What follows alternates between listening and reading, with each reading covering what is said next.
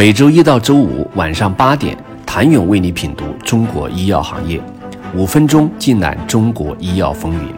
喜马拉雅的听众朋友们，你们好，我是医药经理人、出品人谭勇。随着国家组织高值医用耗材联合采购办公室在八月二十三号发布的国家组织人工关节集中带量采购文件。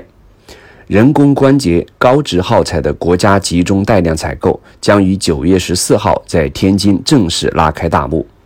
不同于药品集采，高值医用耗材因产品更复杂，不同的耗材之间存在较大差异性，让国家组织高值医用耗材带量采购规则呈现出一品一策的普遍特点。不论是药品还是高值耗材。虽然国家组织集采的意义都在于有效降低产品价格，但国家组织高值医用耗材联合采购办公室相关负责人明确表示，集采不追求报价无底线的低，我们希望企业理性降价，不要为了追求中选而低于成本报价。从采购文件来看，此次人工关节集采产品敲定为初次置换人工全髋关节、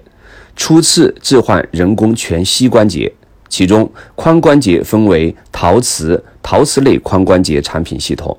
陶瓷聚乙烯类髋关节产品系统、合金聚乙烯类髋关节产品系统三个产品系统类别开展集采。最高有效申报价分别为一万九千元、一万八千元、一万六千元。膝关节最高有效申报价为一万九千元。此次带量采购周期为两年，以联盟各地区中选结果实际执行日起计算。其中，髋关节产品系统首年意向采购总量为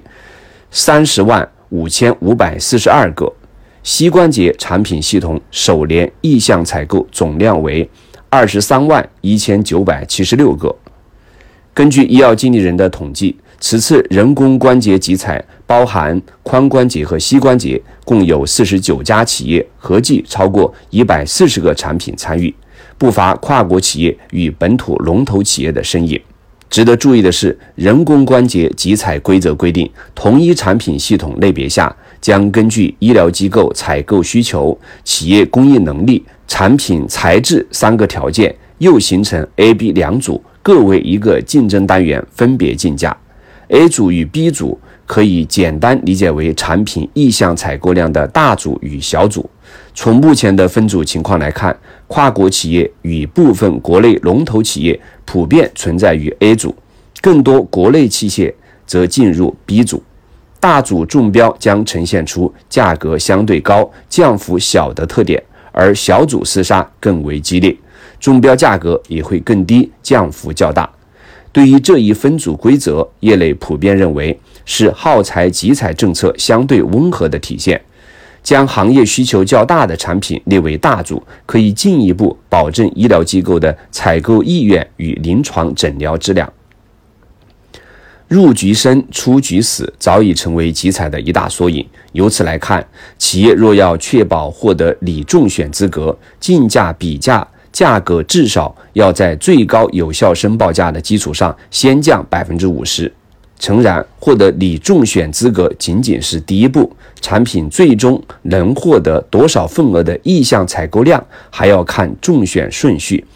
根据采购文件，同一竞价单元中选企业按中选排名顺序，排名第一、竞价比价价格最低的产品可获得百分之百的意向采购量；排名第二和第三的产品分别获得百分之九十和百分之八十五的意向采购量，以此类推。人工关节集采的方案如何设计？企业有哪些需要特别关注的要点？竞价策略该如何确定？此前，国产产品市占率不足三成，国产替代能通过集采顺利实现吗？请你明天接着收听。谢谢您的收听。想了解更多最新鲜的行业资讯、市场动态、政策分析，请扫描二维码或添加医药经理人微信公众号“医药经理人”，医药行业的新闻与资源中心。我是谭勇，明天见。